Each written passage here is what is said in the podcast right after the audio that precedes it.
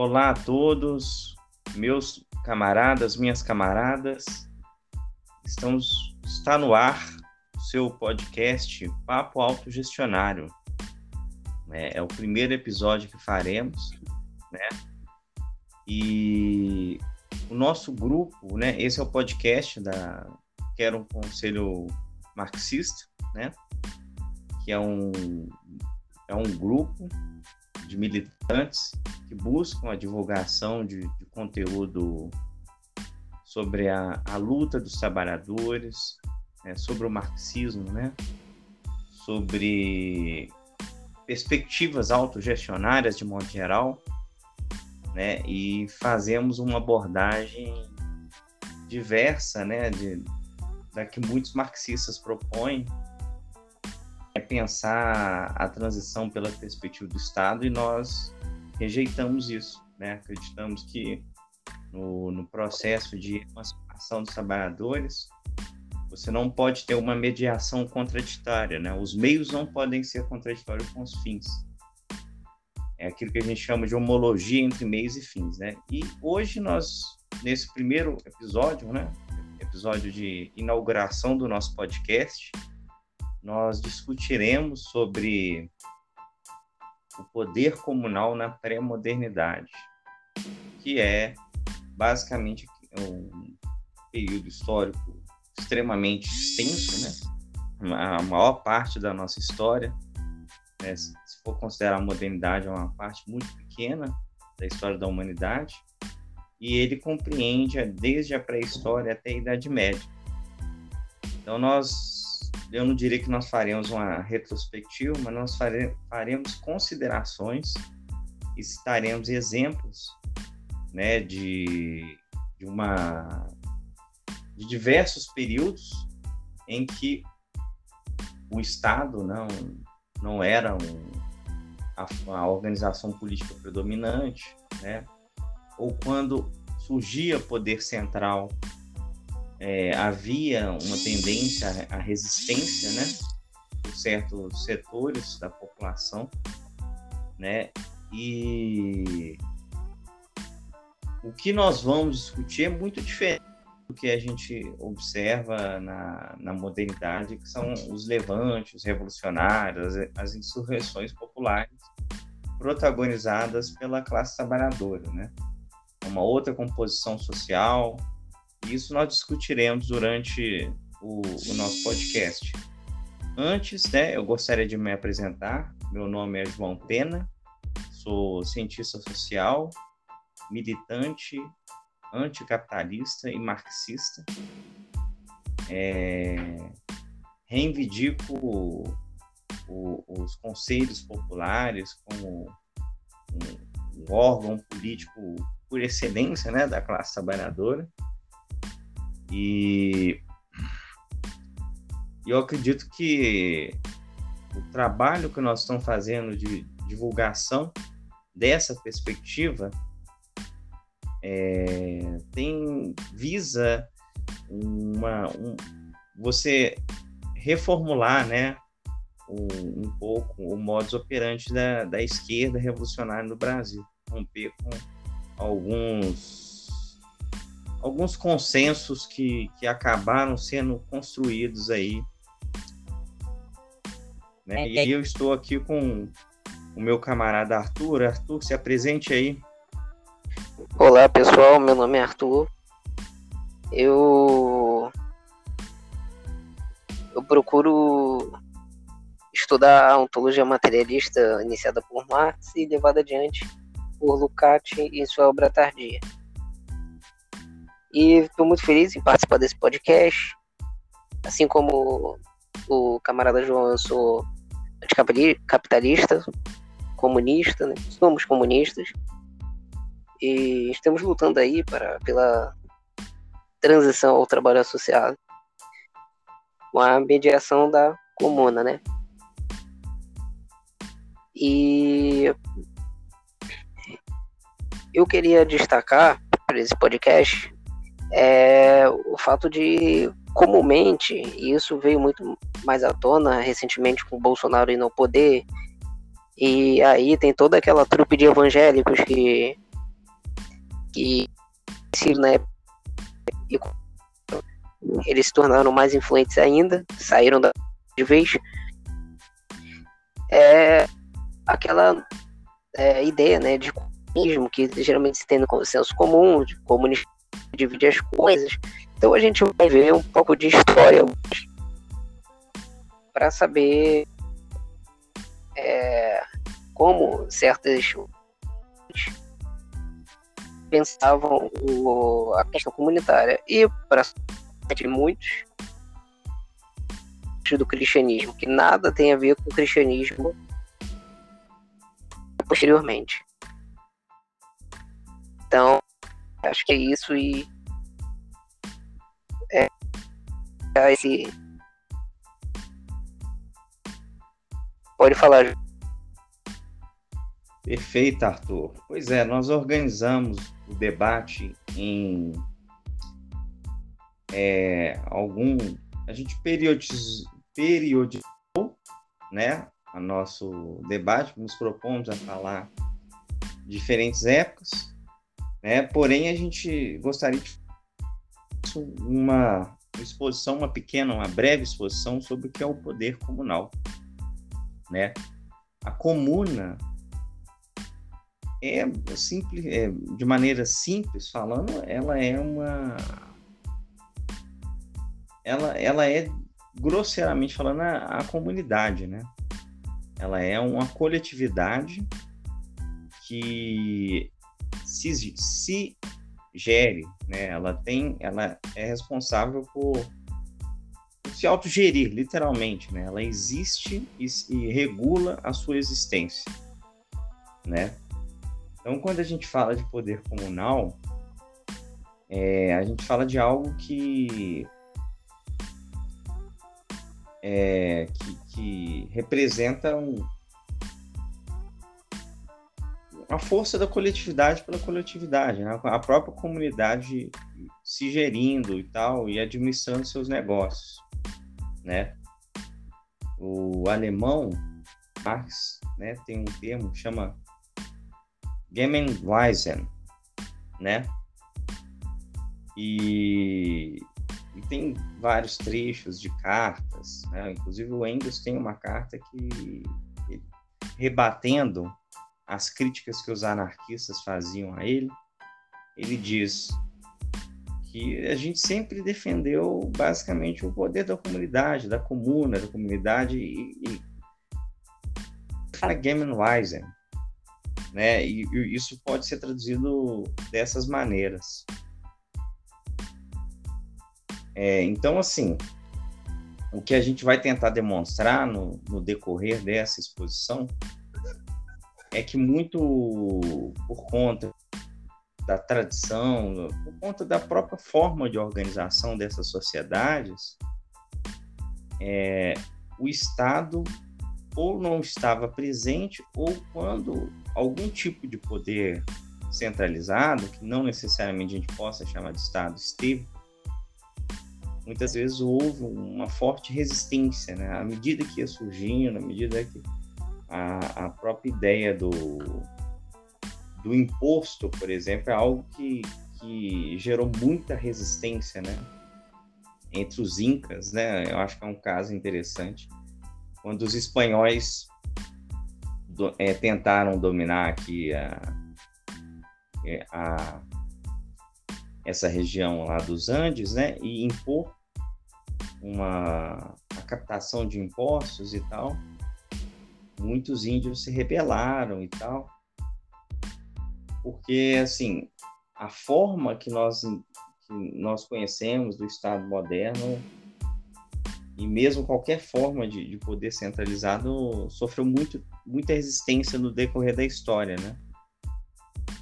Interessante a gente olhar para isso e, e pensar né, e, fazer uma discussão é, em, tanto das experiências quanto teórica, né, e é, é, entender até mesmo em que condições que houve a formação desse nós temos hoje. Né? Você tem alguma coisa para comentar?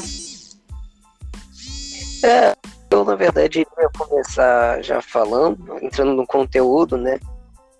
Da, de alguns aspectos gerais.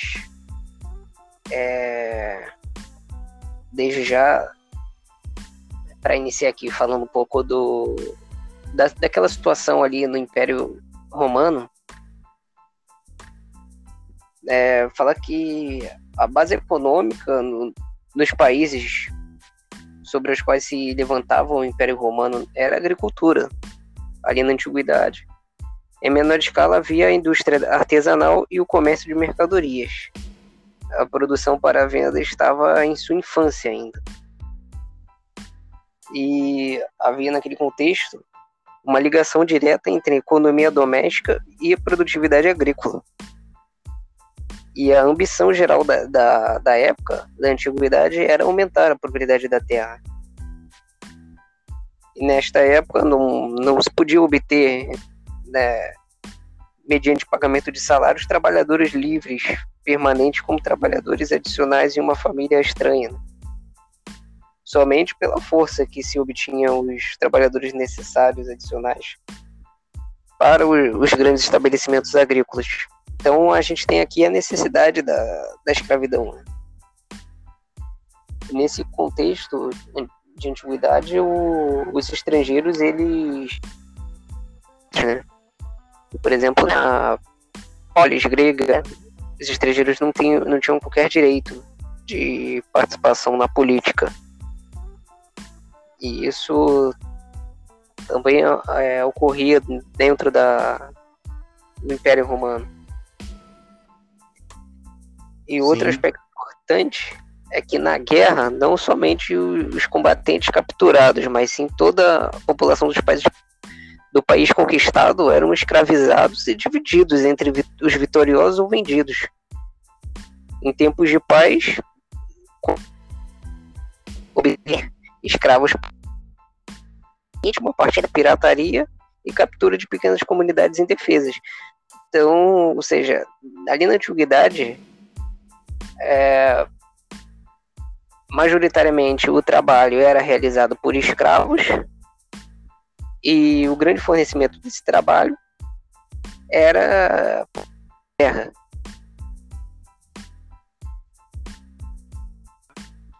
Fala uma coisa, João, pode falar.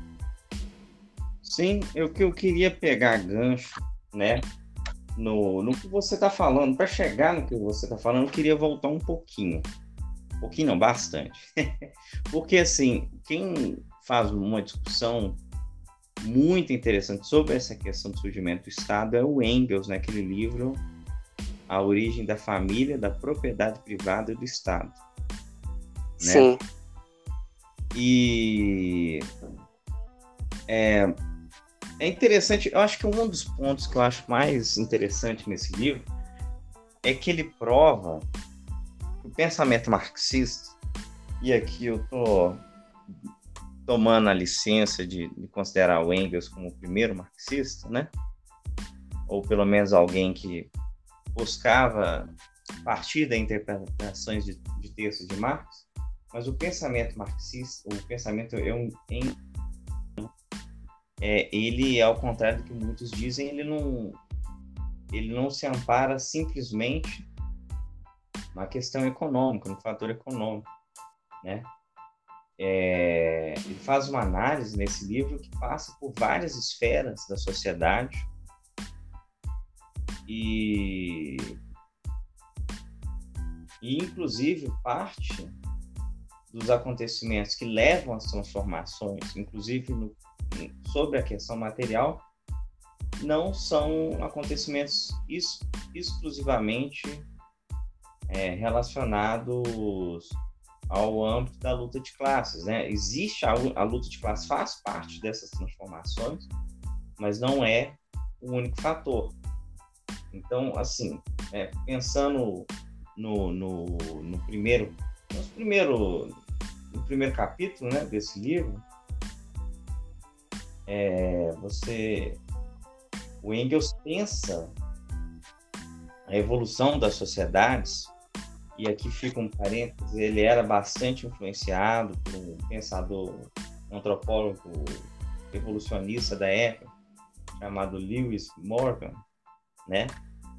Ele, ele pensa, e assim como muitos outros e tal, né? ele pensa a evolução da sociedade é...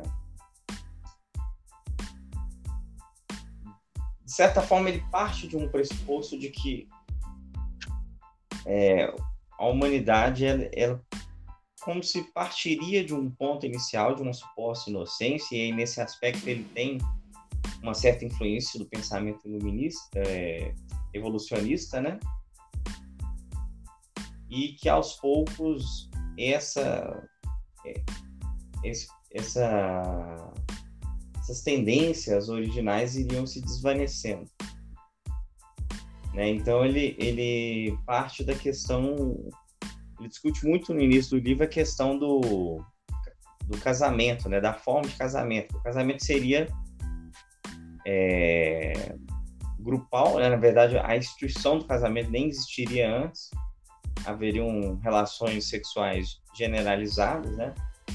E aqui vem um, um fator importante. Essa característica não é, segundo Engels, uma característica natural, seria uma característica social.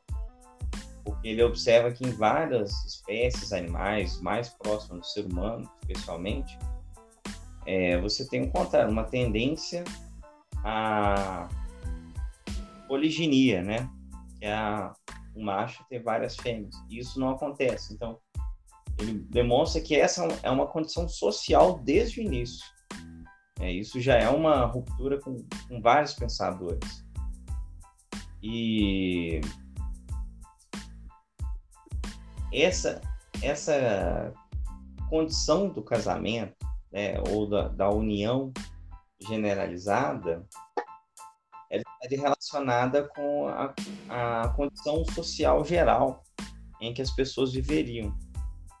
Né? Então, junto a esse, ao a esse estado de relações sexuais generalizadas ou do casamento grupal, você teria uma organização social, uma espécie de comunismo primitivo. Então, comunhão de bens. A, a, a ideia do, do seu e do meu, ela é ausente nessas sociedades. Seria ausente nessas sociedades. É, e assim, um dos grandes fatores, né, que passa por esse primeiro essa essa questão do a tribo toda se relacionando, né? Mas pouco a pouco surge a instituição do casamento grupal, né? Então, vários homens casando com várias mulheres e as relações de parentesco que que correspondem, que seriam um dos, das grandes evidências né, que os antropólogos da época observaram. É, e assim, o, o fator né, que, que foi gerando uma mudança nessa relação com a posse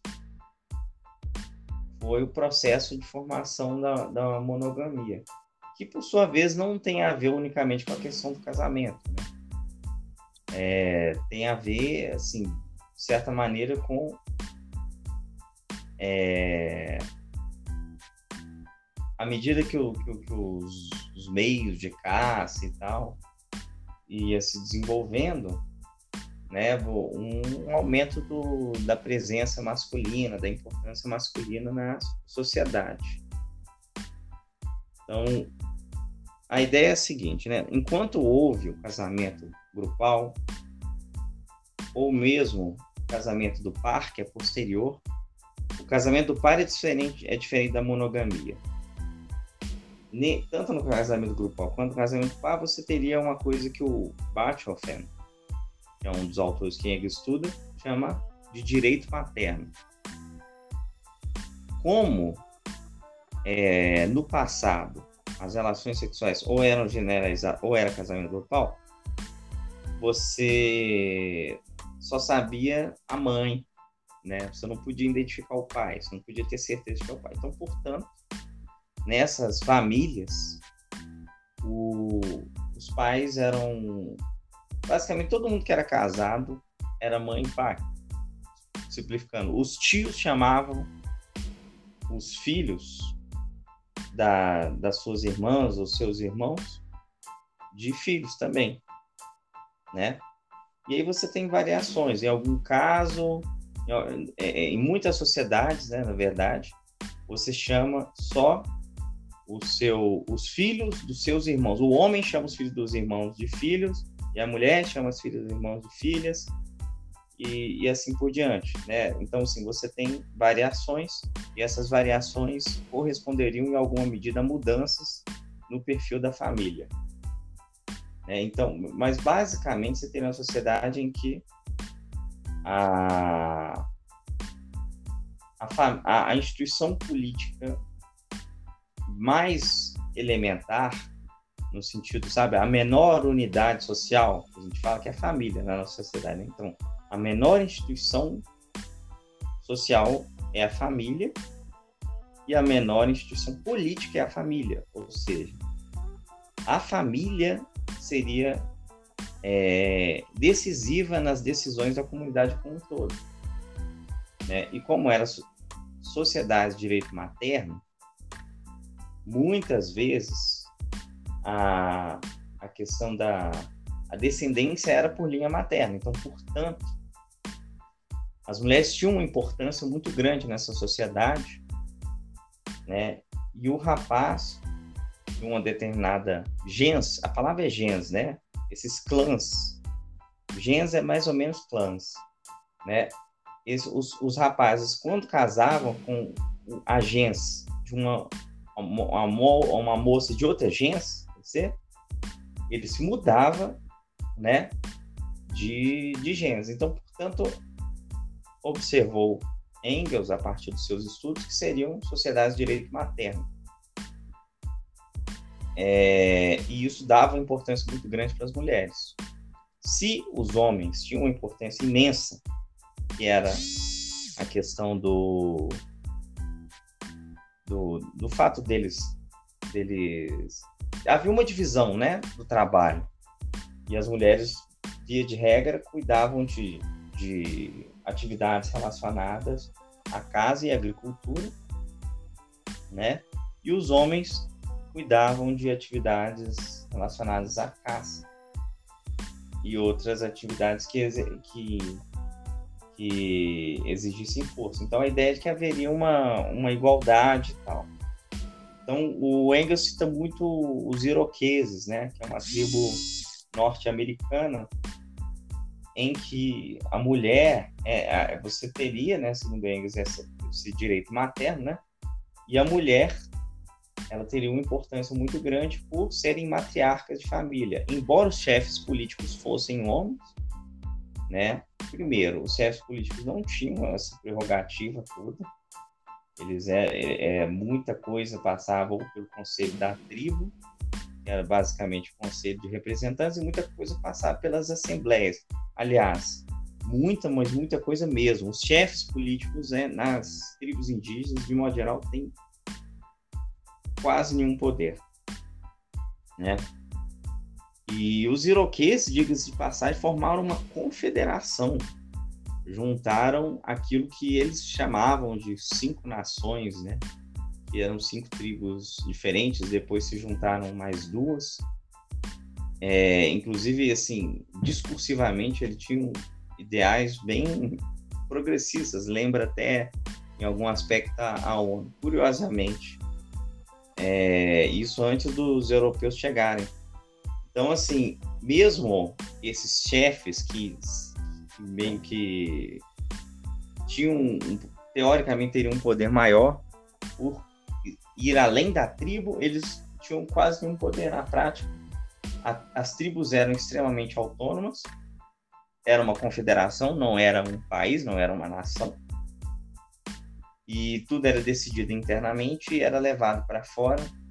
E essas uniões serviam mais para alianças militares que para qualquer coisa. Assim como houve aqui no Brasil também, Tupinambás, tem o Viveiros de Castro é, e outros antropólogos que estudam os Tupinambás aqui no, no Brasil é, e outros povos, porque havia muita essa coisa da guerra entre, entre, os, entre os indígenas e às vezes você estabelecia aliança, mas isso não quer dizer que você criava um poder central.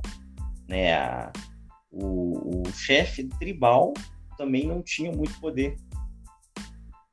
E, e para voltar na questão dos iroqueses, matria as matriarcas, as mulheres e tal, elas tinham assim, uma influência muito grande, elas tinham representantes nas assembleias, elas não podiam falar.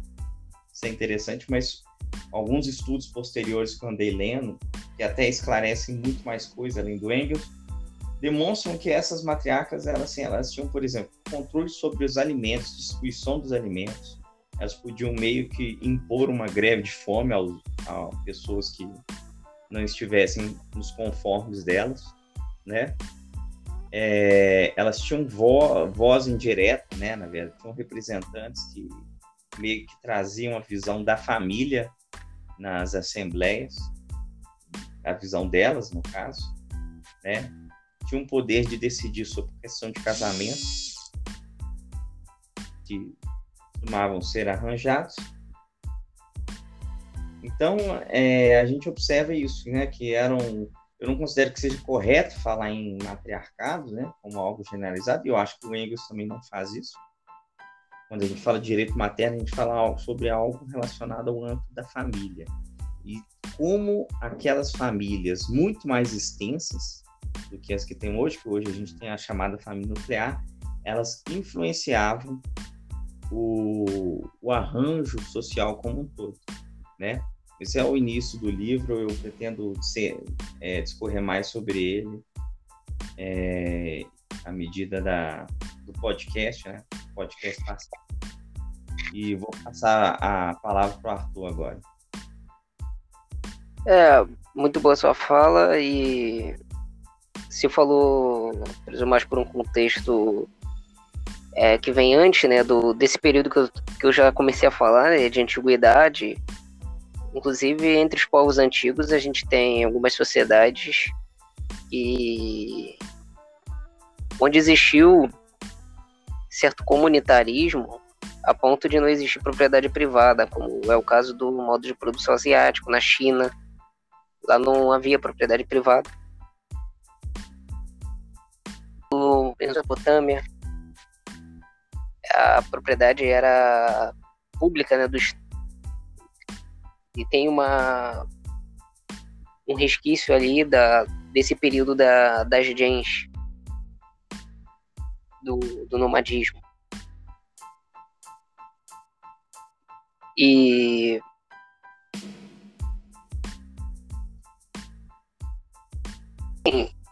é interessante você falar é, essa questão envolvendo comentário na grande revolução agrícola, né? Foi a neolítica, que a partir dela surgiram as classes sociais, em alguns lugares.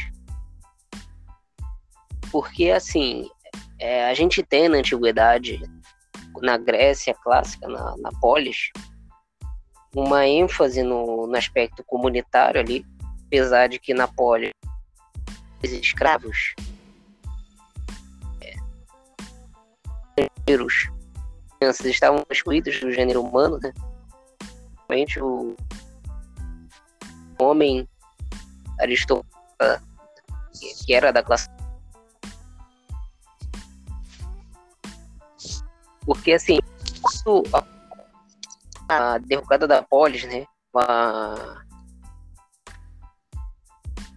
esse sacramento depois com a tomada do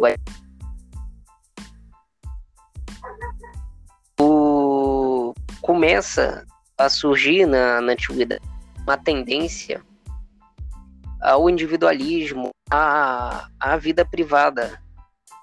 Começa a surgir uma importância maior pra, é, para a vida privada. Então, o surgimento do cristianismo dá no contexto de decadência geral do Império Romano, onde a servidão passa a ser a virtude suprema, né? aversão ao bem comum, concentração nos interesses, covardia, falta de esperança em si mesmo, desejo de redenção por meio de Deus,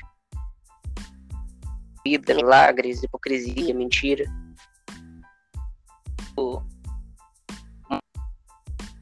De Petrônio foi um poeta ah, na, tem pela editora 34. Aliás, momento ele fala da, do, do está escrevendo isso no, no século I depois de Cristo. Então é só para vocês perceberem é, é a situação em que, em que se encontrava o Império Romano.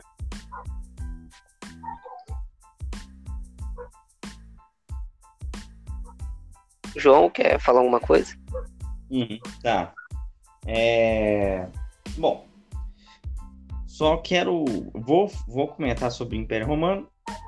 Vou, vou retornar rapidinho, só porque eu quero fazer mais alguns comentários a respeito do Engels, rapidinho, e vou chegar no Império Romano. Vou falar um pouquinho sobre.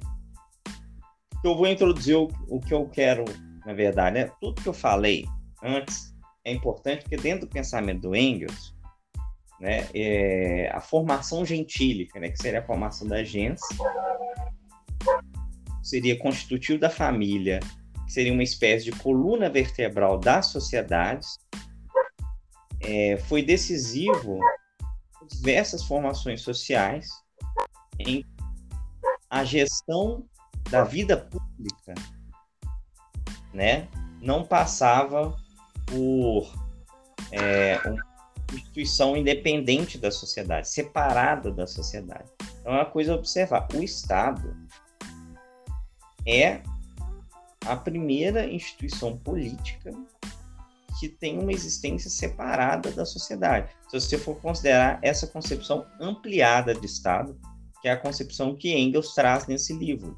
Ele fala de Estado em contextos que propriamente não são modernos né? Coisas, coisa que a gente poderia discutir, claro, até dentro de Marx, né? O Alisson Mascaro, por exemplo, tem um livro sobre o Estado que fala que o Estado é, né? é na, da modernidade. Mas vamos, né? Considerando essa instituição política ampliada historicamente, né?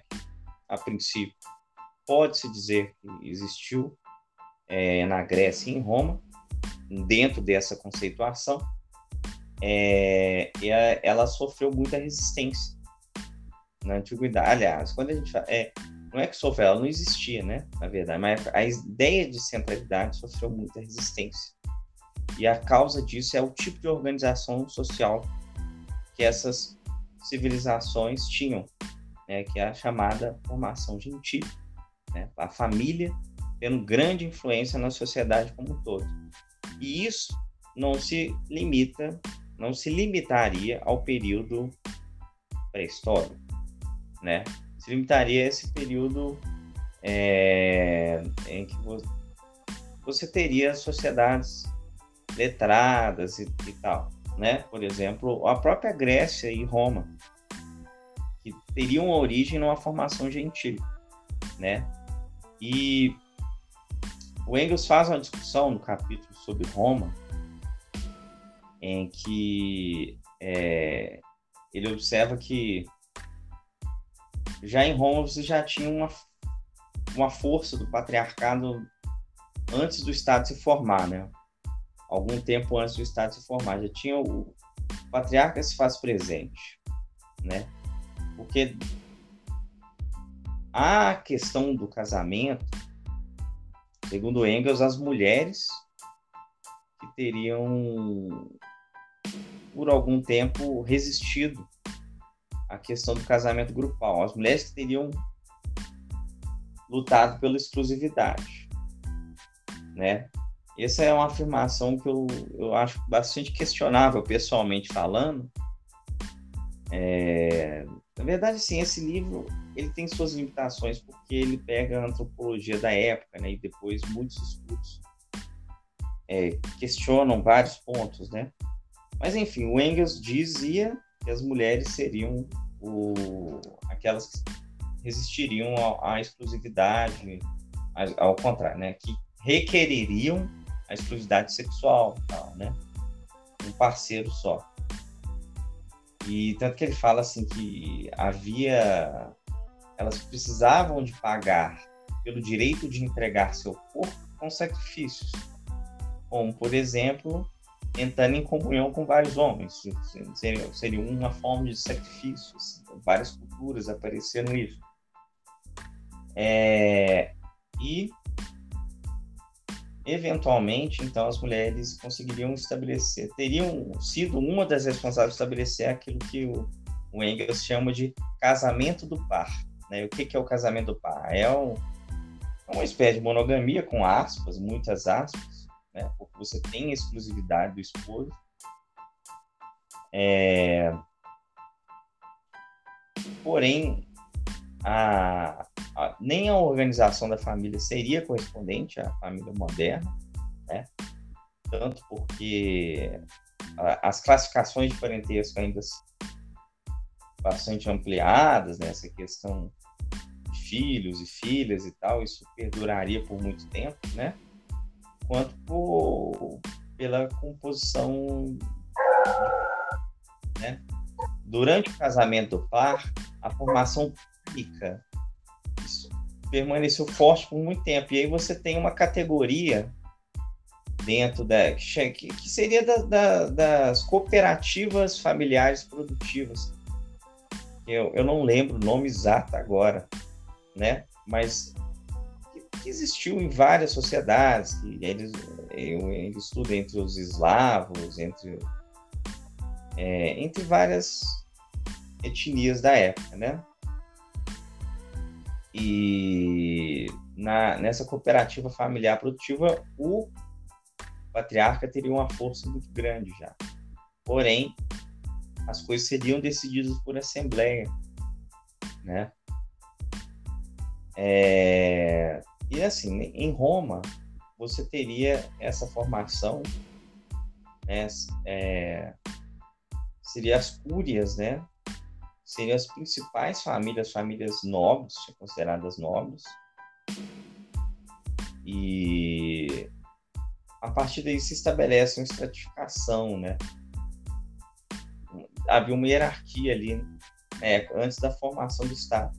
Só que, à medida que houveram as conquistas, a chegada dos estrangeiros e a expansão do império, né, muitos chefes guerreiros se valeram de alianças com estrangeiros para poder é, é, estabelecer lá seu, seus domínios políticos e dominar os locais em que estavam. Então isso foi desconfigurando a antiga formação gentílica. A entrada do estrangeiro como novo elemento, a importância que esse estrangeiro passou a ter fez com que a Cúria, como uma instituição familiar nobre, que tinha grande importância nas decisões políticas, fosse perdendo força como uma unidade política básica. Né? E aí você teve é, outros critérios de hierarquia que foram estabelecidos na época. Né? Então, é, sobre Roma, né? Sobre Roma, e, e também sobre outras sociedades. A expansão militar com o objetivo de dominação, o que é muito diferente das guerras que os antigos povos indígenas tinham,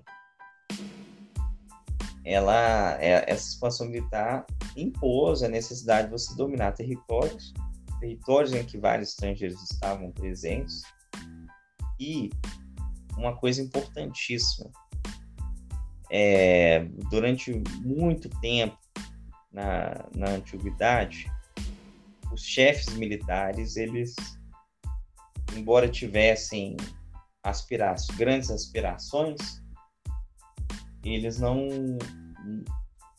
não conseguiam, ele conseguiu manter um domínio temporário, né? O chefe militar não tinha um domínio absoluto durante a guerra, mas não era um domínio que se consolidava. À medida que esse processo de de, a guerra passou a ser voltada para a expansão, né, e a dominação econômica de outros povos, esse poder político se consolidou.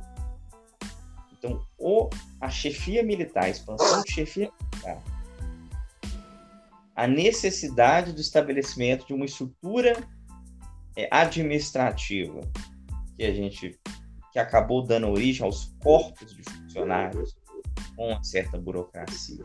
E também a entrada dos estrangeiros e a desconfiguração da antiga formação gentílica e também relacionada a tudo isso, o engendramento de trabalho escravo, que antes o trabalho escravo não seria socialmente necessário, foram né, vários tipos de formações que criaram as condições tanto para a emergência de uma autoridade política, dos meios materiais para que essa autoridade política exercesse, né? Porque à medida que o trabalho escravo foi obrigando alguns indivíduos a a, faz, a serem prejudicados numa relação possessiva, né, em que o, o, senhor de escravo impunha um, é, é, um, duradouros, duradouras jornadas de trabalho e tal, e, e isso criou as condições para que a elite governasse, para que houvesse uma dominação política e econômica.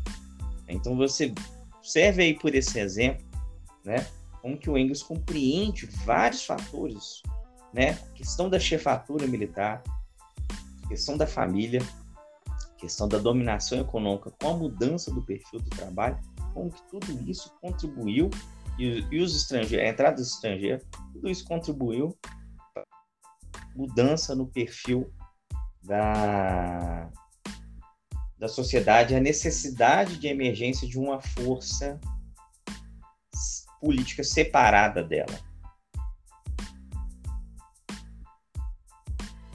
Pode comentar aí. Você quer comentar alguma coisa?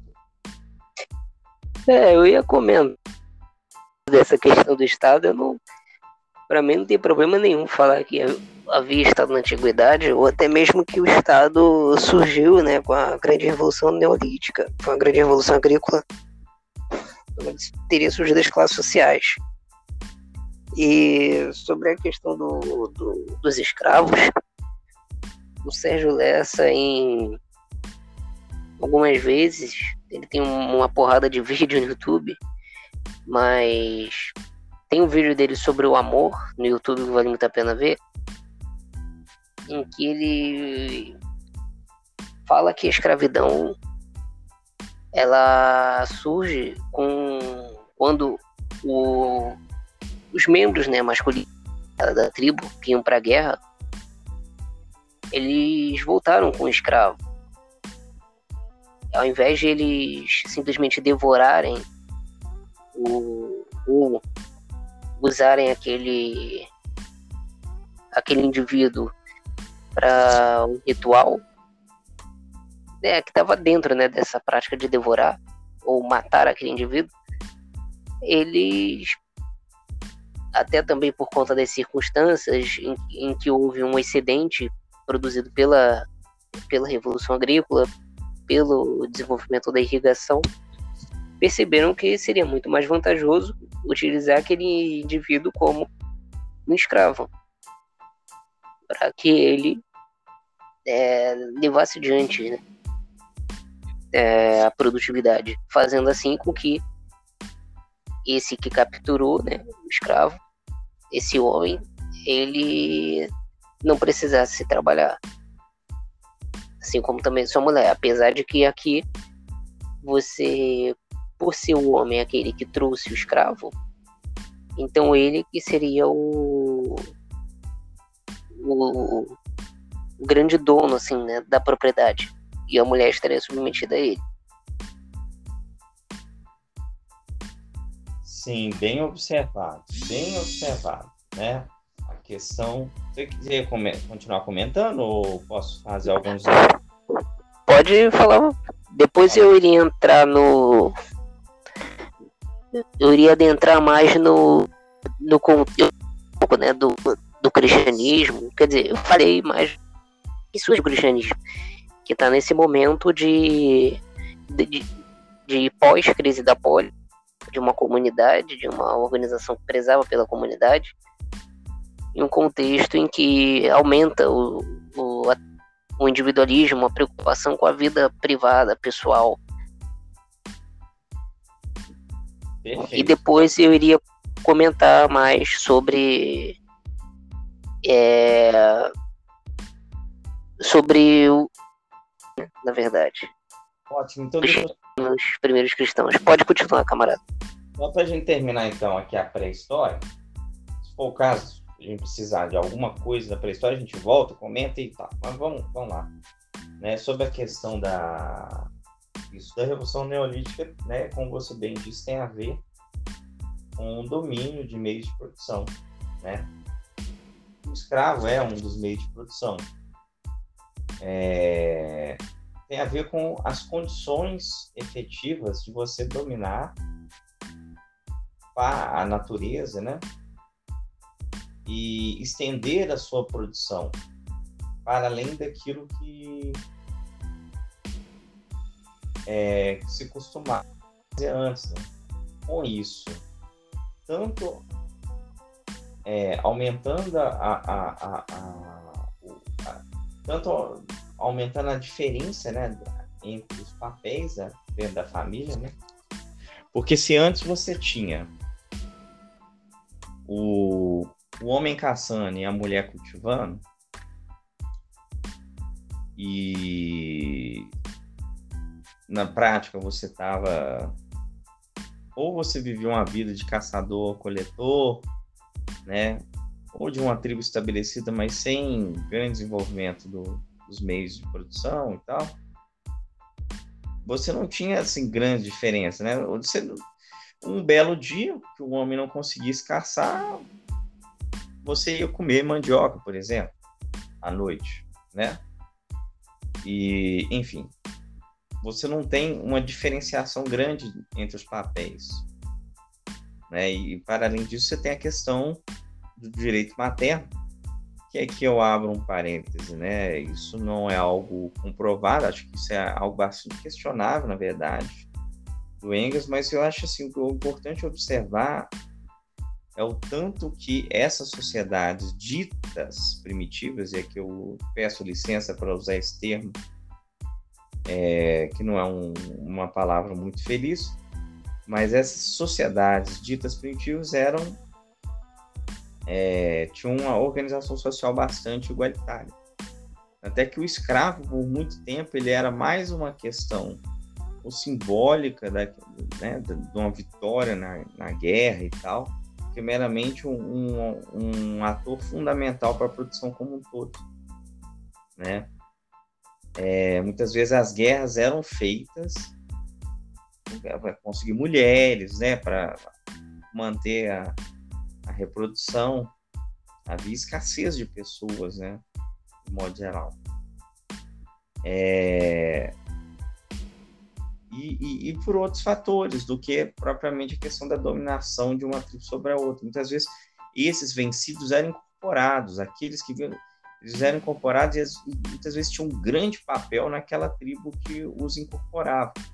Então isso era algo naturalizado para ela, né? Só que à medida que os instrumentos é, de trabalho foram se sofisticando e tal, né? Você passou a ter um domínio maior sobre a natureza, consequentemente, uma maior capacidade de você extrair riquezas dela, né?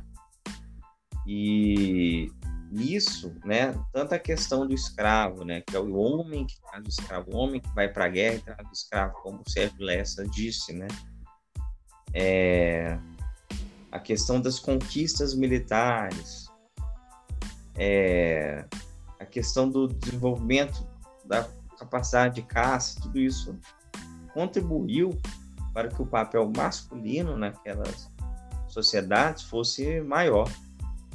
Mas é isso, pode comentar aí, Arthur. É muito boa a sua descrição, porque assim, você comentou, né, de um período histórico da humanidade em que a gente vivia é, basicamente de uma numa vida comunitária, né? E aí depois a gente tem, com a revolução, grande revolução agrícola, a passagem a uma sociedade de classes, ainda que é, isso cada sociedade ali na antiguidade tem as suas diferenças, como eu falei, na, na China antiga não havia propriedade privada como, como houve na, na Grécia ou em Roma. Mas ainda assim haviam classes sociais. E especificamente no contexto ocidental, a gente tem na polis né, o predomínio de uma de um bem-estar comunitário porque elas de que estrangeiros, mulheres, crianças, escravos não eram considerados parte do gênero humano, né, da comunidade.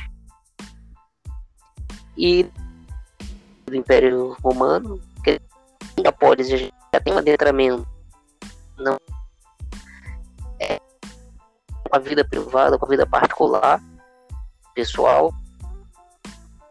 E já na crise romana, essa questão aumenta, né? E a gente vai ter o cristianismo nisso, nesse contexto. É, momentos, momentos vai ser um roxinho, vai, vai formular a ideia de cidade de Deus e cidade dos homens, de cidade dos reinava a, a impermanência, a efemeridade, tudo que é passado. E na cidade de Deus, tudo que é eterno, imutável.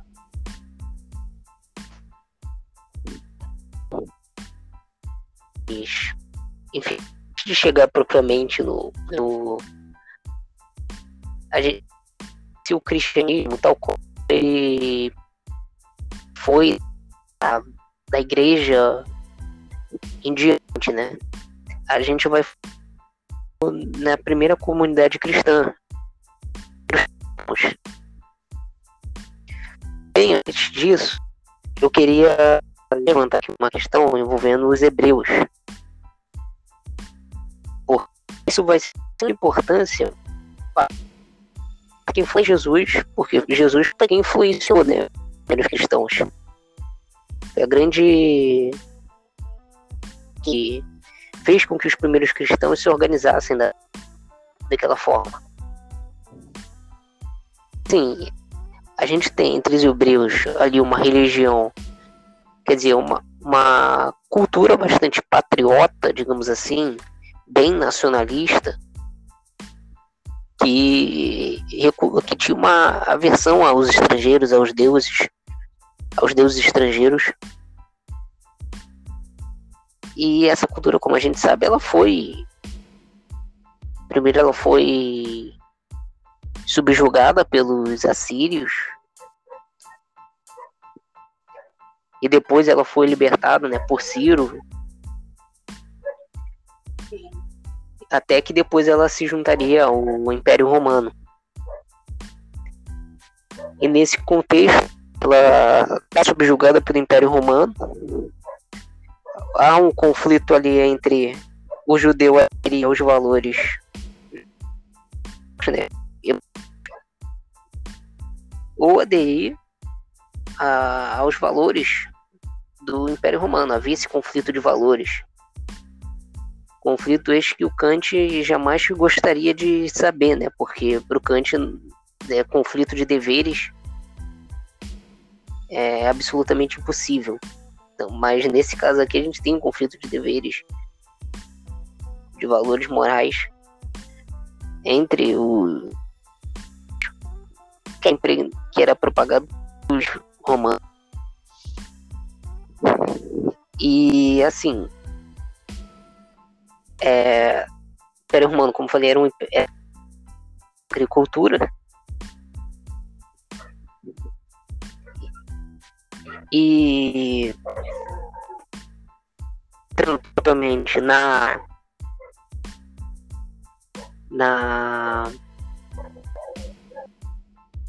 na questão dessas classes que existiam entre o, o povo judaico, eu queria falar o seguinte, que a gente tem ali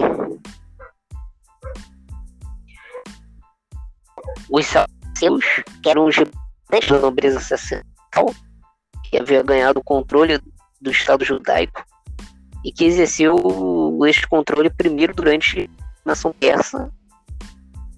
E foi nesse contexto em que o ele ele salva, assim, os judeus da, da sua dominação do, do Egito, não dos assírios, eu cometi um erro, não foi os assírios, né? Foram os egípcios que primeiro subjugaram os.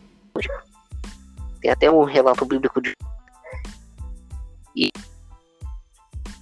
e depois, durante a, a, os sucessores de Alexandre o Grande, eram senhores absolutos do templo. Né?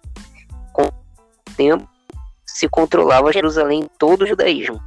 Os saduceus era grande, era a nobreza sacerdotal aristocracia sacerdotal que lucravam com dízimos. A gente vai ter os fariseus, que era intermediária, a ideia de ressurreição, representavam ah, as massas do povo e eram de variados elementos com distintos interesses. Era uma classe média, né? E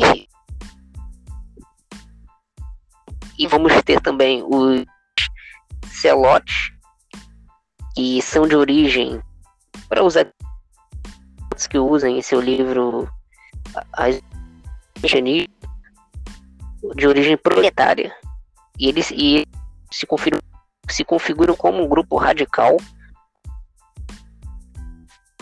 e para tornar é, Jerusalém senhora do mundo. Inclusive o vamos... Pedro é. O Pedro que seguia Jesus era Zelote, não é? Verdade. Dizem que tem uma, tem uma passagem na Bíblia que um soldado querendo prender Jesus, ele vai, tira a espada e corta a orelha do soldado. era o Michael Jordan, como é que é? Foi o Holyfield, eu sempre confundo, né? Tem o, os dois boxeadores, né? Não sei se lembra dessa história. Que um mordeu, arrancou a orelha do outro. É. O Mike Tyson. Foi... Mordeu a orelha do cara. E tem assim, eu não sei, você vai lembrar, eu vou te passar só interessante, porque aquele livro, o, o do Max Peer, né, é um livro muita gente consulta a respeito disso e gosta, né? Sobre esse assunto que nós estamos falando, história do socialismo e das lutas sociais, Max Beer. E ele fala que durante a juventude o, o Jesus teria sido teria namorado a ideia de se tornar um zelote e liderar a liderança liderar é ótimo liderar a liderança a rebeldia né? Liderar a, a oposição armada a Roma né? E que ele teria desistido dessa ideia quando ele se exilou no deserto 40 dias. É, então é interessante pensar que é, Jesus pode ter passado por um período assim. Claro que eu não sei qual que é a consistência histórica de uma informação dessa, né? Mas é, é, é isso é bom para a gente ter ideia de como que esses partidos, entre aspas, né?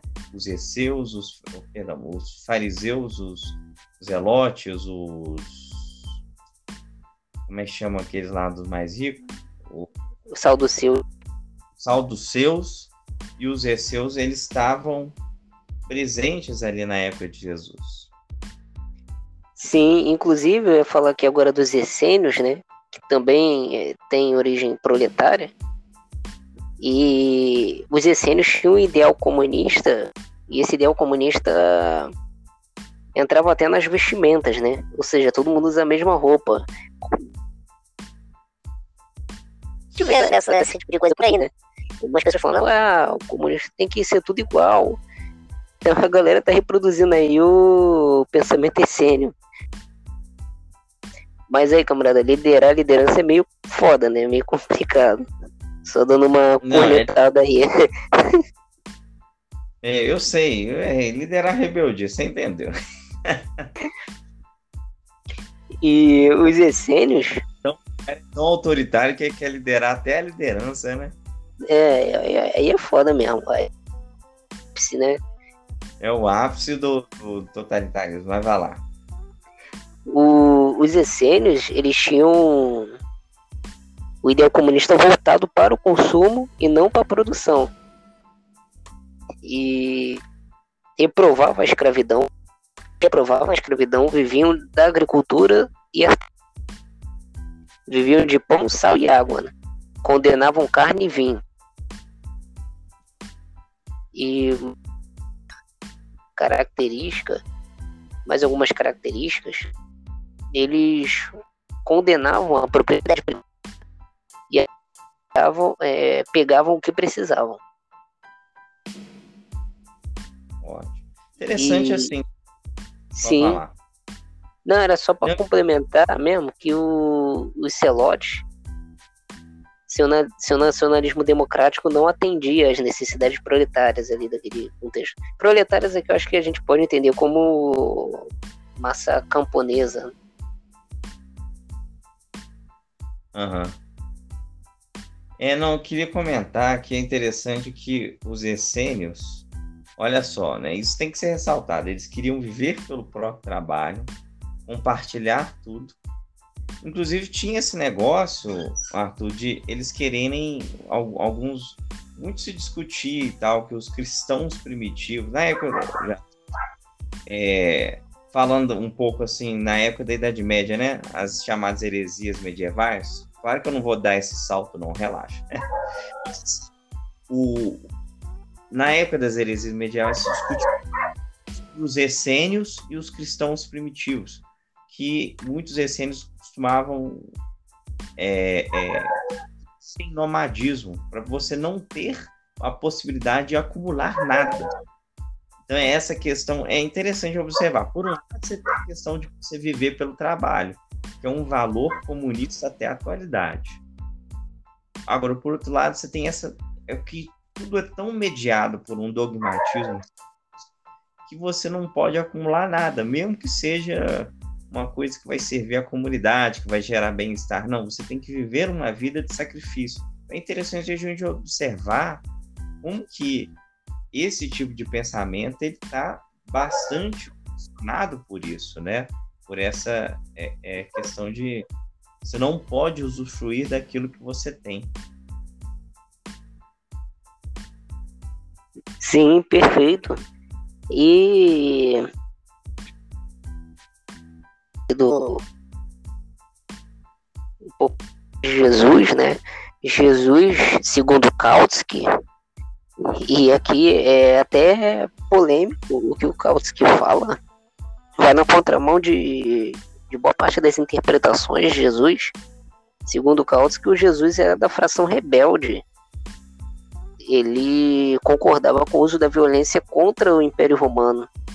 E aí ele dá o exemplo de que Jesus expulsou os banqueiros e vendedores do templo. E, e ele era hostil à classe dominante romana. E a gente sabe, obviamente, por quê, né? Quais motivos. Não só porque aqui ele está indo na contramão dos interesses dos salduceus, que era uma nobreza sacerdotal, que lucrava com os dízimos, no Império Romano, né? Que povos que mantinham indivíduos em escravidão, deixava longa, é, larga parte da população miserável, né? A nobreza romana. Né? É interessante, né? É, é, e o e a gente tem entre os essênios, né, uma coisa que bate um pouco com o que foi o comunismo dessa congregação cristã, desses primeiros cristãos, que é a ideia de comunismo de consumo, né? A Rosa Luxemburgo, naquele texto dela sobre comunismo e as igrejas, ela até menciona isso, que o, a gente vai falar depois do Marx, mas a grande diferença, segundo ela, seria que o comunismo do Marx dá uma ênfase na produção, enquanto esse comunismo primitivo, digamos assim, dos primeiros cristãos e dos essênios, era no, no consumo. Chegava um indivíduo lá com determinada quantidade de bens e todos consumiriam aqueles bens de forma igualitária. Era uh, essa, essa comunhão. E, ou seja, era um consumo, era um comunismo na distribuição e consumo de, de tais materiais. E essa congregação cristã tinha um ódio à família tradicional, a que os bolsonaristas vão ficar putos da vida. Isso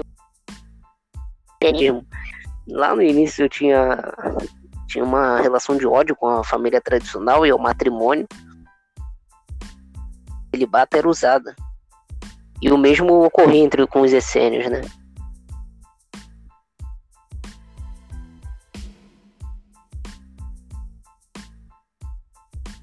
Quer falar alguma coisa, João?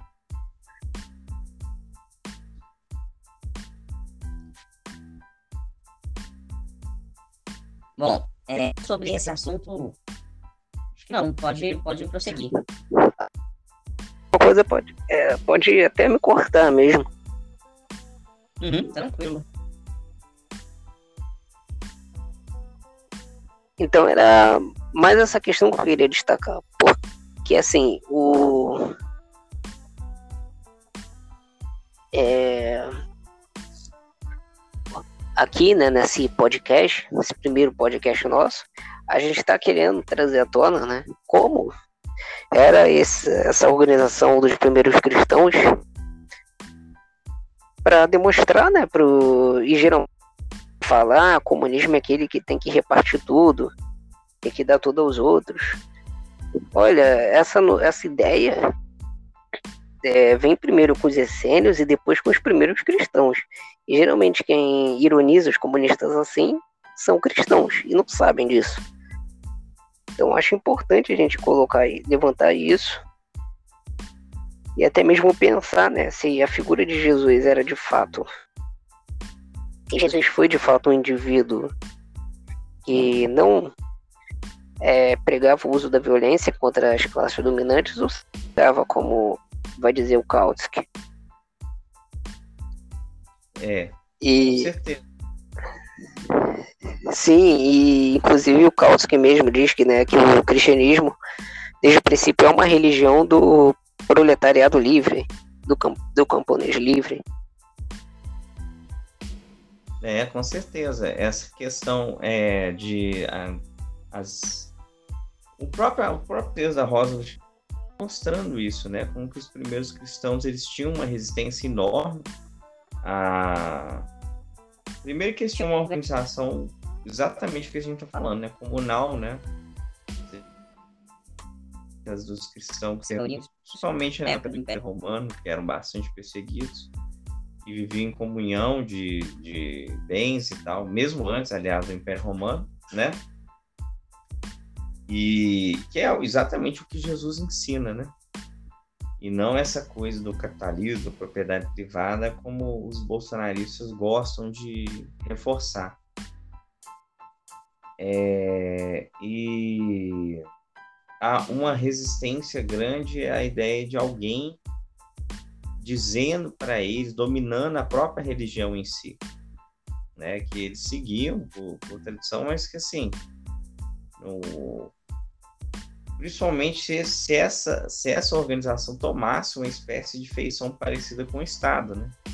Como foi durante a Idade Média a Igreja Católica foram vários movimentos de resistência. Você pode dizer os cátaros, os arnoldistas, né? um, sujeito chama Arnold Rush. É... Foram várias heresias no período da Idade Média que, que foram é, desencadeadas por figuras aí que começavam a pregar em praça pública e diante do contrato entre uma vivência é, em que o, o, a pobreza apostólica era levada a sério por algum, essas pessoas, em contraste com, com os, os poderosos bispos da época, né? todo o clero oficial que ostentava riqueza, aquilo era bastante mal visto por muita gente, né?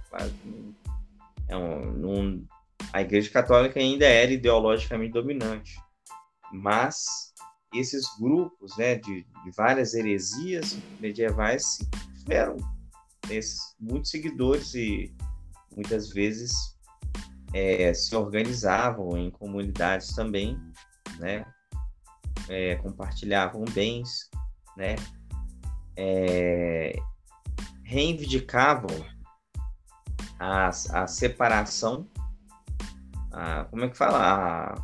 A, a recusa de, das práticas da, do clero oficial, né? inclusive rituais que eram praticados. Os cátaros, por exemplo, recusavam o batismo. Né? O, eles diziam que o batismo seria uma coisa demoníaca. O batismo, inclusive, eles diziam que, que João Batista era um, um enviado do demônio né, e que Cristo só teria passar, aceitado passar por aquilo como uma forma de se conformar aos costumes dos homens. Mas diga-se de passagem, o próprio Cristo seria um espírito, né? É interessante do, do catarismo, porque é uma heresia. É, não sei se dá para dizer que é uma heresia ou se seriam várias, porque eu sei que o catarismo tem várias nuances e variações entre os cátaros, né?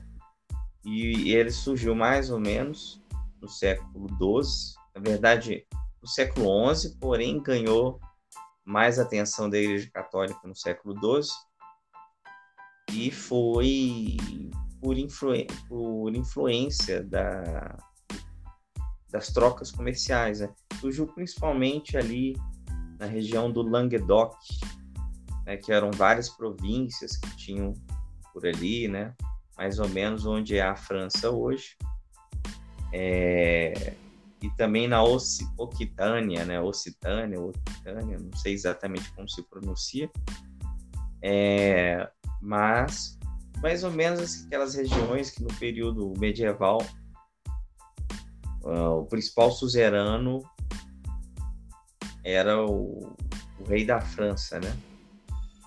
É, então muito por influência, tanto por causa das cruzadas, né?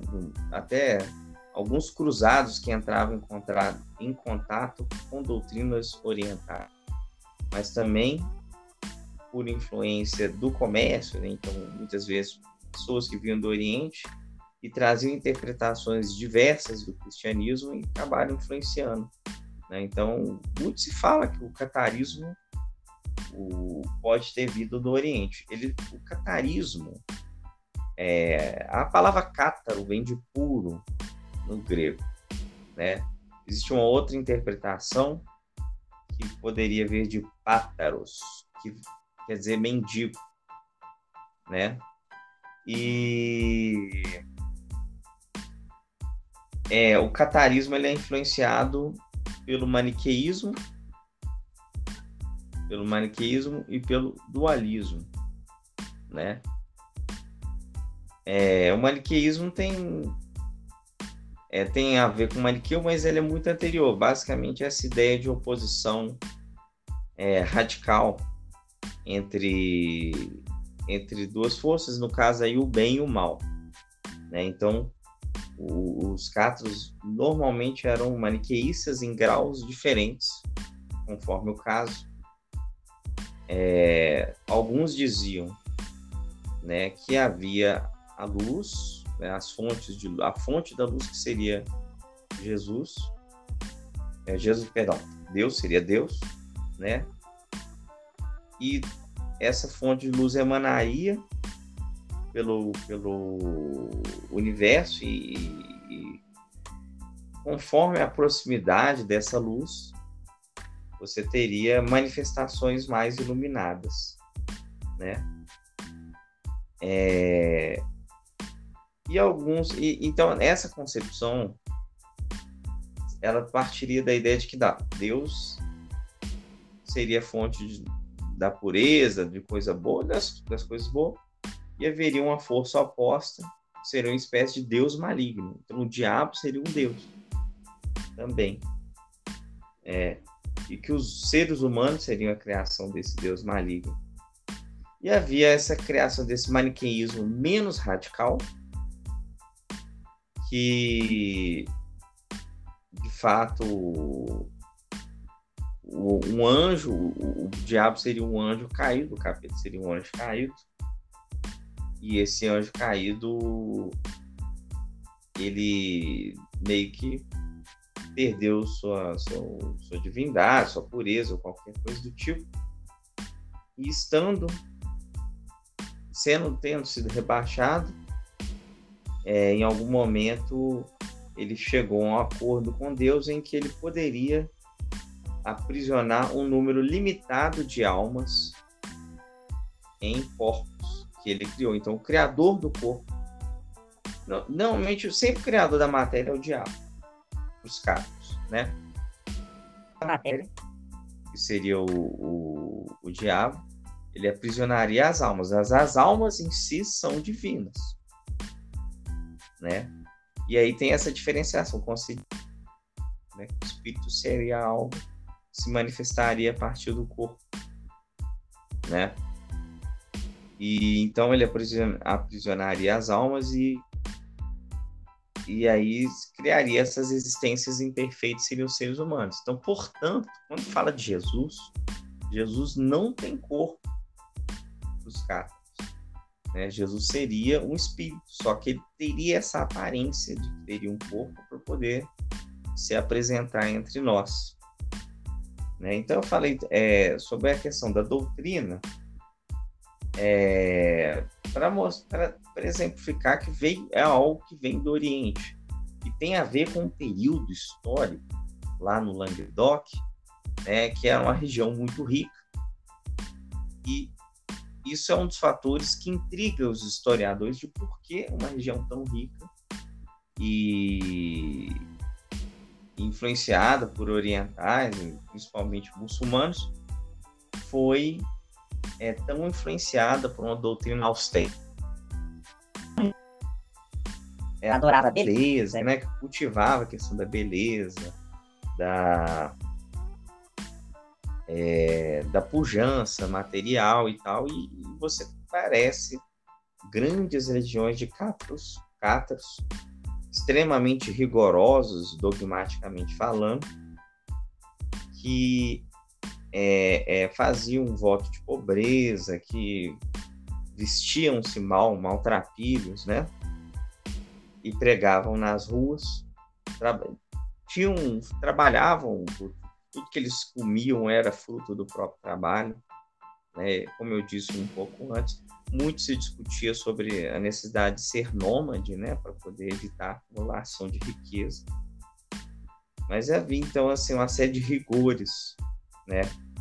E um dos fatores seria essa influência do, do Oriente Outro fator que é aí entra a questão da luta de classes um pouco da época, né? Que havia por parte da burguesia e de grande parte da nobreza o interesse de uma certa autonomia em relação aos sim, alguns senhores feudais. É né? claro que grande parte da nobreza era senhores feudais, né? mas muitas vezes dentro do jogo político, naquele contexto, como havia aquelas vários tipos de pactos jurídicos que eram estabelecidos na época da Idade Média, esses pactos eram hierarquias, era, era aliás, era parte da, dos, das formas de ranqueamento dessa sociedade. É, muitas vezes o apoio de alguns nobres ao catarismo servia para é, primeiro para você manter uma boa relação dentro de uma, um determinado povoado em que aquilo era forte, você não queria ser mal visto. Né? Mas em parte também para se opor à igreja é, católica, né? Em contrapartida, outros senhores feudais tinham interesse, sim, em apoiar a Igreja Católica, muitas vezes por interesse, por interesse político. Então, se gerou um jogo ali, dentro da, da, da, da região da, do Languedoc, é, em que o rei da França, Felipe Augusto, que era aliado da Igreja Católica, era meio reticente com quando Inocêncio III, o Papa, pedia que ele fizesse uma cruzada contra os cátaros. É, e aí acabou-se acabou-se que se apelou para um sujeito chamado Simão de Montfort, é, que pouco se fala dele assim. Os registros históricos não têm tantas informações sobre ele, mas era um nobre. É, e, enfim, ele liderou os, os, exércitos dos cruzados, então foi a quarta cruzada contra os cátaros na época. Né? Um dos fatores desse, desse, dessa disputa política da época era chamado movimento comunal, que foi uma coisa importante na época da Idade Média, né? O movimento comunal, ao contato que o nome sugere, está se referindo meramente à resistência pela autonomia das cidades.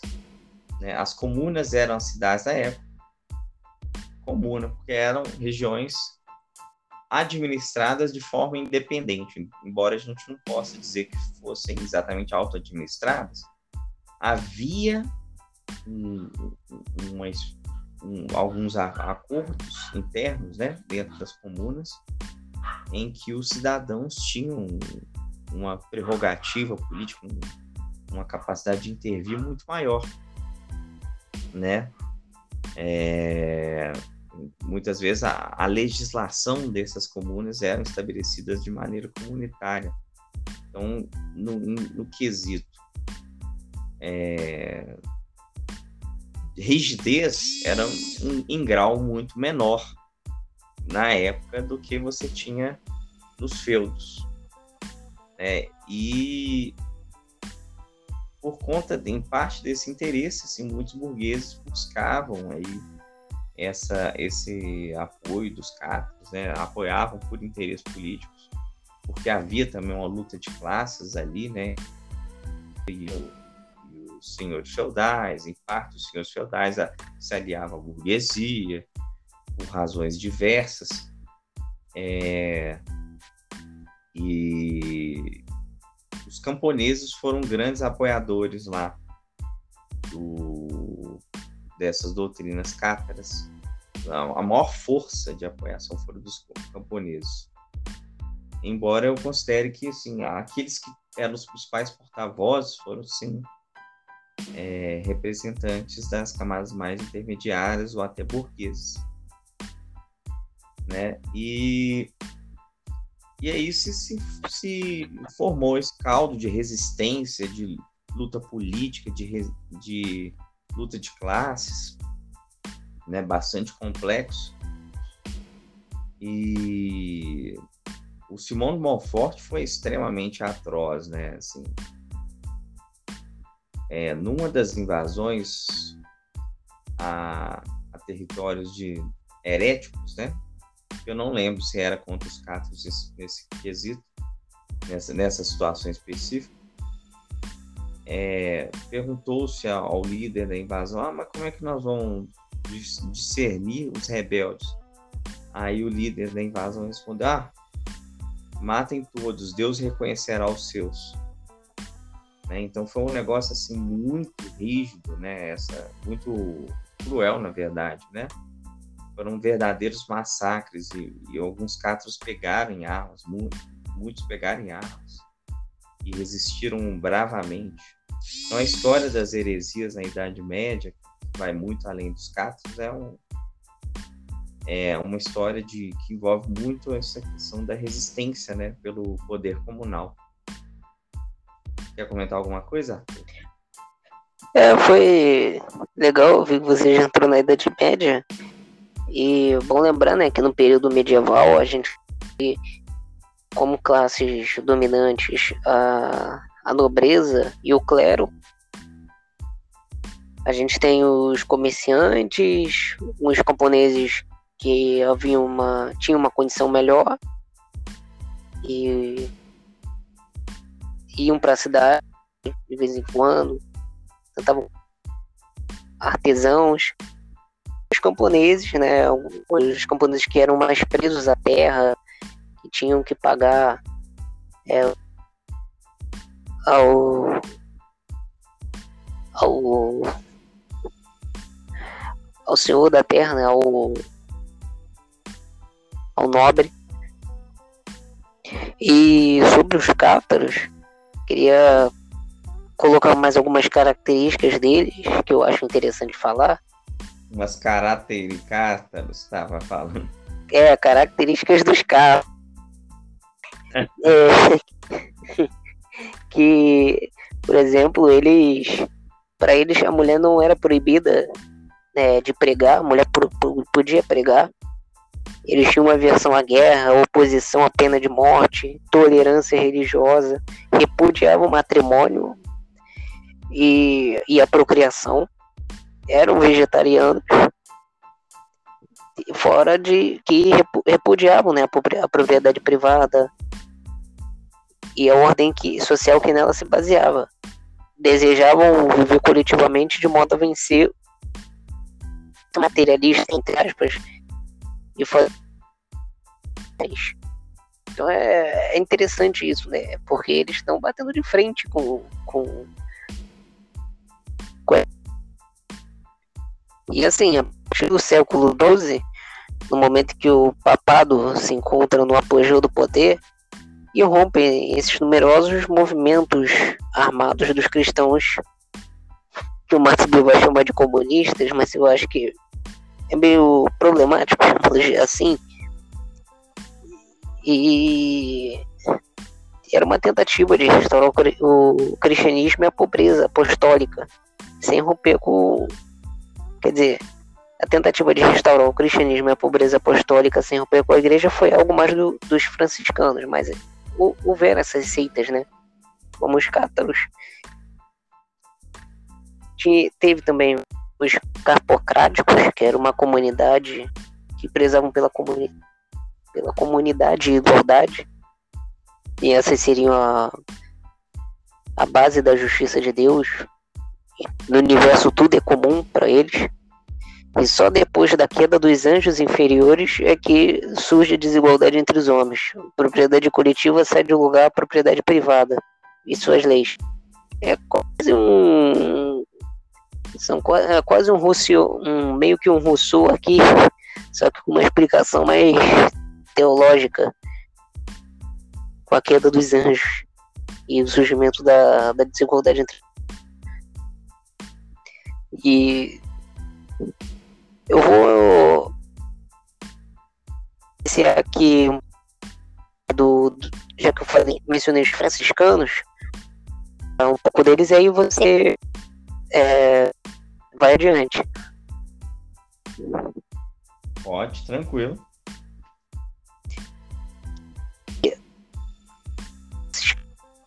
No começo do século XIII. E um século antes, no século XII, a gente tem o Joaquim de Flora, que que falava né, do, dos poderosos que oprimem os fracos e tinha uma crítica à igreja e sua conversão. No século aí surgiu a comunidade franciscana e, e franciscamente vivia uma vida de rico, era filho de comerciante, entregue às práticas mais devassas e até que pensa disso. A, a, a, é, cuidando dos pobres e doentes. Tinha uma dezena de discípulos tendia a criar ordem monástica. E deixava agrupar missionários da pobreza e obedecessem aos mandamentos de Cristo. E Francisco e seus discípulos, eles ganhavam a própria, a própria subsistência a partir de trabalhos manuais ou mendigando, mas nunca visando dinheiro. Então, ou seja, aqui a comunidade do franciscana, comparada aos primeiros cristãos que a gente já falou, ela aqui ela tem já uma ideia de subsistência a partir de trabalhos manuais.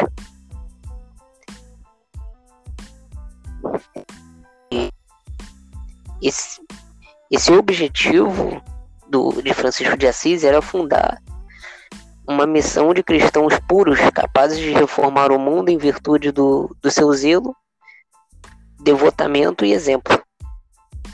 Seu amor fraternal estendia-se a todos os seres vivos. E, e, se, e ele se, se, se conservou fiel à igreja, né, o Francisco de Assis.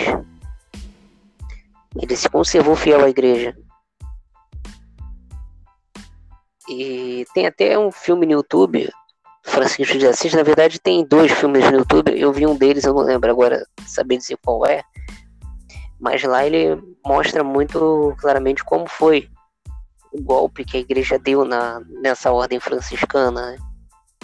fazendo com que virasse uma espécie de, de ordem monástica. No filme retrata que Francisco ele sai para conversar com com um muçulmano sobre a questão religiosa. E aí quando ele volta a igreja corrompeu totalmente a organização dele enfim era isso que eu queria falar mesmo pode falar João não que é uma coisa que eu lembro lendo assim no Max Beer sobre a ordem dos franciscanos é que, curiosamente, né, o, ela não foi exatamente, ela não foi fruto da per perseguição que a igreja engendrou contra outras heresias, né? Ela, pelo contrário, assumiu uma estratégia de se apropriar. Até que é uma ordem que existe até hoje. Né? Igual você falou, deram um golpe no Francisco de Assis, né? E que eu saiba, assim, quando começaram essa ordem, que foi um, um seguidor dele começou, né? Que ele ficava nas cavernas e tal, e pregava, e tinha os seguidores que seguiam o voto de pobreza que ele fez. E aí, um dos seguidores resolveu criar a ordem, e ele, a princípio, foi contra, e depois acabou aceitando. É, e eu sei você vai, talvez você lembre, lendo um pouco no Max Beer, que um dos seguidores do, São Francisco, se eu não me engano, é, até porque eles corromperam a ordem, mas depois parece que um dos seguidores criou outra ordem que queria seguir conforme as ideias do São Francisco originais, não é isso? É, é, foi. Eu não entendi direito o que você falou, na verdade. É porque os seguidores acabou depois que teve a ordem corrompida, mas criaram outra dentro da a ordem dos franciscanos. É, uma outra ordem monástica foi criada. E é um dos seguidores que era mais fiel. Depois que São Francisco morreu, entendeu? Ah, era sim. Que era mais fiel. E a igreja tentou capturar para os. A verdade é o seguinte: a igreja criou essas ordens monásticas por inspiração nos cátaros. Por quê? A primeira ordem monástica foi criada pelo Domingos Guzmán, que criou a ordem dominicana. Até que tem uma, uma piada que se fazia na Idade Média, que era Dominis Canis. Seria mais ou menos o domínio do cão, querendo meio que ironizar que esses seriam cães da igreja, né? Na verdade, Dominicanes vem de Domingos. O Domingos Guzmán era um ele era um, um, pregador, um padre, né? Na verdade, não, sei, não tenho certeza se ele era bispo, mas ele era um sacerdote aí né, da Igreja Católica, muito é, versado na, nos conhecimentos das Escrituras, né? E argumentava muito bem. Ele foi mandado por Inocêncio III para tentar dissuadir os cátaros no Languedoc. Ali eram os albigenses, né? Que era da cidade de Albi. Ele foi até a cidade de Albi para tentar dissuadi-los da sua doutrina. E, e teve em outras cidades também. Só que não deu muito certo, né? Ele foi ele mais um e não deu muito certo. E aí, entre as medidas que o, que o papado resolveu tomar foi a criação dessas ordens monásticas. A primeira foi com o Domingos, né? Que fazia exatamente aquilo que os é, o, os catas faziam, né? Que era esse voto de pobreza, é, essa coisa de, de você de viver mais, de maneira mais parecida com o que Cristo viveu. Né? Então foi é mais ou menos quando como a igreja como a, a Roma, né? Quando percebeu que o cristianismo não necessariamente seria um perigo para o seu império, ele incorporou e desvirtuou né? Aí de fato deixou de ser um perigo, né? Enquanto o cristianismo era algo independente, olha só, a gente vê como o Estado é uma coisa né, perigosa, né? o Estado ele se apropria, ele pode ressignificar as coisas, né? Enquanto o cristianismo ele foi independente, ele foi uma expressão da resistência dos hebreus contra o Império Romano. Da mesma forma, na época da Idade Média, aqueles que não concordavam com a ordem social que foi estabelecida pelos senhores feudais e pela igreja resistiam e podiam comunicar a sua resistência por meio da religião, né, por meio de uma nova doutrina que eles consideravam que fazia mais, é, é, mais sentido. Dentro disso, você tem um fundo social né, de insatisfação muito forte. É, então, é, o que a Igreja Católica usar aquilo que estava sendo praticado de maneira coerente pelos católicos, né? E a mesma coisa aconteceu com os franciscanos, né? Mas é isso. Quer comentar mais alguma coisa? Não, acho que é, acho que já já ficou bom nossa exposição sobre esses movimentos pré-modernos. E acredito que a gente pode agora rapidamente, né, a concepção de comunismo do, do Marx e claro. porque assim a gente trouxe esse, esse, essa essa questão histórica envolvendo movimentos heréticos, seitas, né? Porque o cristianismo originalmente é uma seita, depois é uma seita, né, de, de origem plebeia, proletária, que foi é, que foi capturada, digamos assim, pelo pelas em Roma, quando ela se torna religião oficial do Império sob Constantino. E depois pouco a pouco vai é, vai se tornando uma uma religião já no período medieval. Quer dizer uma é uma religião que vai dominar ideologicamente o cenário ali ainda sob Constantino não havia por exemplo perseguição a homossexuais isso daí só vai acontecer muito tempo depois lá para o século XII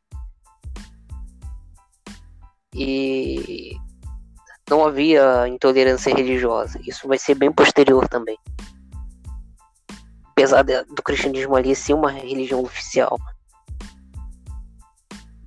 Mas eu acho que assim, a importância de resgatar esse debate, essa, essas questões históricas, se dá para a gente perceber como ao longo da história houveram vários movimentos que questionaram as alienações da, da propriedade privada, e por que não, né, do, do Estado, da sociedade de classes, ainda que é, esses movimentos, essas seitas, eles é, nunca, até por conta do, do seu caráter de seita, seriam capazes, de fato, de, de conseguirem ultrapassar essa, esse contexto histórico social alienado. Porque ou a igreja ou qualquer outra entidade, como pode ser um templo religioso, iria se apropriar. E muito também por conta do, do da carência que havia por parte desses movimentos de uma de uma manifestação clara na, na, na luta ideológica, né? E o Marx, como falamos é, lá no início, a ideia de comunismo aqui do Marx ele tem a ver com, com produção. Rosa Luxemburgo também menciona isso, né? Não é comunismo é, baseado na distribuição de bens ou no consumo, de consumo igualitariamente.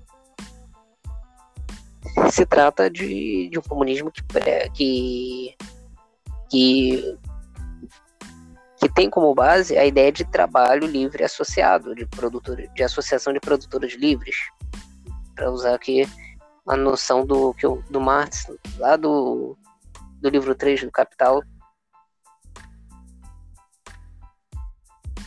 e que seria o auge né, do desenvolvimento humano em todos os seus sentidos. E claro, aqui também já vou fazendo uma crítica e eu sei que você vai tocar nisso. E a gente não pode deixar de falar isso, né? Eu não vejo nenhum movimento assim comunista, nenhum programa, nada em que a estratégia seja a transição ao trabalho associado. Não se fala disso. Se fala em tomar o Estado, em usar o Estado. É, se fala na, na China que está realizando a transição de um milhão de anos então a gente vê esse tipo de coisa. E a, defesa que a gente faz aqui, de uma perspectiva autogestionária da, da organização comunal, é porque justamente é, é essa organização que, que se configura como um meio necessário para essa transição em direção ao trabalho associado. Usar o Estado como uma mediação para esse processo é, é como colocar a corda entre a corda no próprio pescoço. E sobre é, esse comunismo né, do, de produção, né, digamos assim, do Marx, é, é baseado na, na ideia de que a comunidade ela vai produzir tudo aquilo que ela necessita. Vai produzir de acordo com a sua capacidade cidade. Fala, né? O fundo que nós comunistas defendemos. E essa perspectiva revolucionária é que é capaz de, claro, aqui a partir da década de 70, com a crise estrutural do capital, que nos traz aí um período de abundância material, porque a gente não quer socializar a miséria, né? a gente as condições objetivas nos permitem essa socialização dos meios de produção. É necessário esse resgate. É necessário é, ver, estudar essas experiências históricas das seitas, como elas é, buscavam encarar essas alienações vindas da propriedade privada, da sociedade de classes, do desenvolvimento comercial viu as limitações desses movimentos, a importância desses movimentos para, para uma questão de reflexão ética, que além desses movimentos que a gente citou, existem vários outros. No, budi, no o budismo mesmo surge como uma seita. Na Índia houve, há um período em que surgem várias seitas e nesse período está havendo um crescente desenvolvimento comercial. Enfim, isso não vem ao caso aqui. mas acho importante a gente estudar essas experiências e pensar, né, no dentro de uma perspectiva revolucionária que traga de volta, né, aquilo que o Marx já colocou, trabalho livre associado da e do, de um comunismo que é baseado antes de tudo no, na produção, no modo de produção fundado sobre o trabalho livremente associado. João pode falar. Ah, ótimo. Boa exposição, concordo plenamente. Ah, teoricamente a gente poderia encerrar com essa sua exposição, mas vou fazer mais alguma também. É, o Marx, naquele livro Manuscritos Econômicos Filosóficos, né? famosos cadernos de Paris, ele faz uma uma exposição partindo do materialismo de Feuerbach,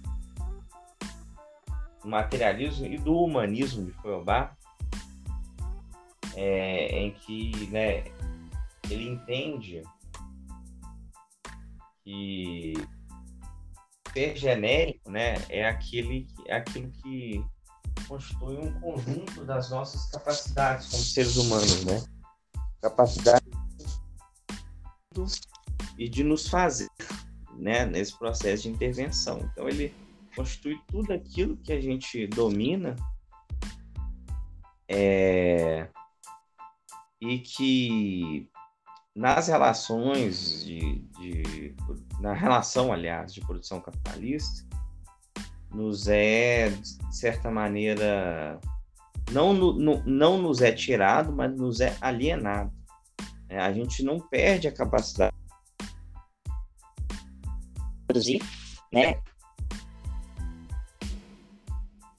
Produção. Então é, é alienado sem ser tirado, já que nós continuamos a ser parte constitutiva né, do processo produtivo.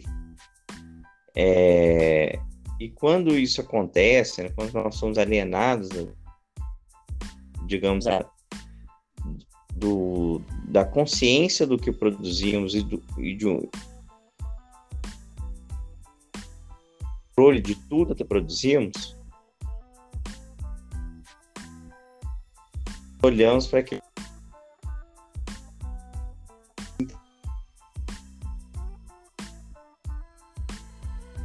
é, é, toda uma relação de, de né, em que a, Aí nós somos utilizados, nossos corpos são utilizados a exaustão a fim de. Os nossos corpos são utilizados a exaustão a fim de, de, de que nós geremos riqueza para outros. Né? Então, esse, essa alienação, ao mesmo tempo que é algo subjetivo, é objetivo no sentido de que aquilo que nós produzimos não, não volta para nós, né? não, não pertence a nós. Aquilo é, é nos é negado, né? E, e e, consequentemente, é, o nosso embrutecimento, a nossa desumanização vai junto com a, tanto na questão da consciência quanto da materialidade da coisa. Né? Nós não, resumindo, nós não temos controle sobre as condições da nossa autoprodução. E essa autoprodução deve ser entendida socialmente e historicamente. Por que eu estou falando isso? Porque é, a, humani a condição da humanidade ela passaria por isso para Marx, né? dessa é o jovem Marx. E aí ele tem um capítulo chama Propriedade Privada e Comunismo, né? em que ele discute o chamado comunismo bruto ou comunismo vulgar, né? que seria a mera socialização dos meios de produção. Mas olha, não seria esse o objetivo, né? Na verdade, o termo empregado é mais a coletivização dos meios de produção. Não seria esse o objetivo dos comunistas? E para Marx, aparentemente não. Por quê? Porque é, você a, a, esse, esse tipo de, de, de, de, desapropriação, a formação de uma propriedade coletiva, uma propriedade social, seria a, a extensão da condição de proprietários a todos, né? Então você continua a estabelecer as mesmas relações possessivas que você tinha antes com as coisas. E a ideia não é essa, né? Não seria a criação de uma espécie de capitalismo capitalista universal. Seria é, essa essa generalização da propriedade. Você ainda estaria sob o jugo das, das leis do capital. Né? Ou seja, o capitalismo não acaba apenas quando acaba a propriedade privada. Ele Aliás, o capitalismo pode até acabar quando acaba a propriedade privada, mas a, o domínio do capital vai além disso. E então, assim, a necessidade de você superar essas relações possessivas é que seria central para Marx. Seria algo que seria possível por meio da fundação de uma nova sociedade. Então é interessante a gente pegar isso, porque essa crítica a Marx, ela serve tanto para essa forma de sociedade que, que é simplesmente continuar é, dentro das regras do capital, mas negando que está dentro dessas regras, que, que, que simplesmente a propriedade que torna a propriedade é, social, mas que não torna os seres humanos mais humanos, né? Torna os seres humanos é, o, aqueles que seriam portadores das rédeas do próprio destino, né? Não, que não assumem a autoria da própria vida, né? E, e que os verdadeiros sentidos do comunismo não seria esse seria uma sociedade radicalmente diferente, né? Que teria é, é, em que o gênero é, é, aquela coisa, você retomar o seu ser genérico, né? Você tomar, retomar o controle do seu próprio destino. Aí o Marx fala muito da questão do indivíduo, né? O indivíduo que ela, ela é um, todas as coisas servem a todos, né? É, é, que haveria, na verdade, na verdade não, não, todas as coisas não, haveria, você cai a propriedade privada, mas passa a existir a propriedade individual, a propriedade pessoal, as pessoas passam a ter suas coisas e tal, mas que não se vê, não teria a mesma função que a propriedade privada, né? Tem a ver com essas relações possessivas. Tem a ver com esse tipo de, de relação que, independente se é a relação entre capitalista e, e, e proletariado, se for, mesmo que seja uma espécie de capitalismo universal da, da propriedade coletivizada, continua sendo uma relação expropriadora, né, que, que, que nos exorciza a nossa força, que desgasta, que nos leva à desumanização, que é talvez o que a gente poderia apontar, né, por experiências históricas, como o estacanovismo, a questão na União Soviética, da cobrança constante, um trabalho cada vez maior, de uma desumanização, simplesmente porque você acaba com a propriedade privada e tal, né? Então, o comunismo primitivo, que é um comunismo focado na questão distributiva, ele é, teria, né, não, não chegaria a esse ponto de conseguir é, nos fazer abraçar totalmente a nossa humanidade, a nossa condição de senhores do nosso próprio destino, né? A nossa própria individualidade, a nossa existência social, a compreensão dessa existência é muito maior que a gente poderia ter a partir dessa, dessa experiência comunal, né? Desse, dessa forma de poder comunal que é, nós esperamos que surja assim como já surgiu em vários contextos, né? A gente espera que se generalize daqui para frente.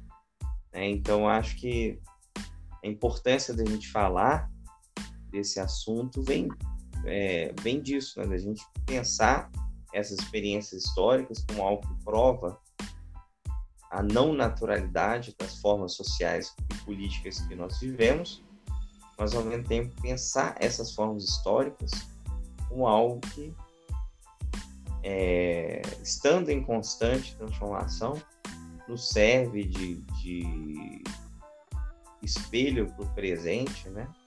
Alguns elementos espelham o presente e podem ajudar a, a iluminar o nosso a, a nossa trajetória é, rumo a uma efetiva emancipação humana. Então é isso. Acho que podemos encerrar, de repente, né? Esse podcast. É.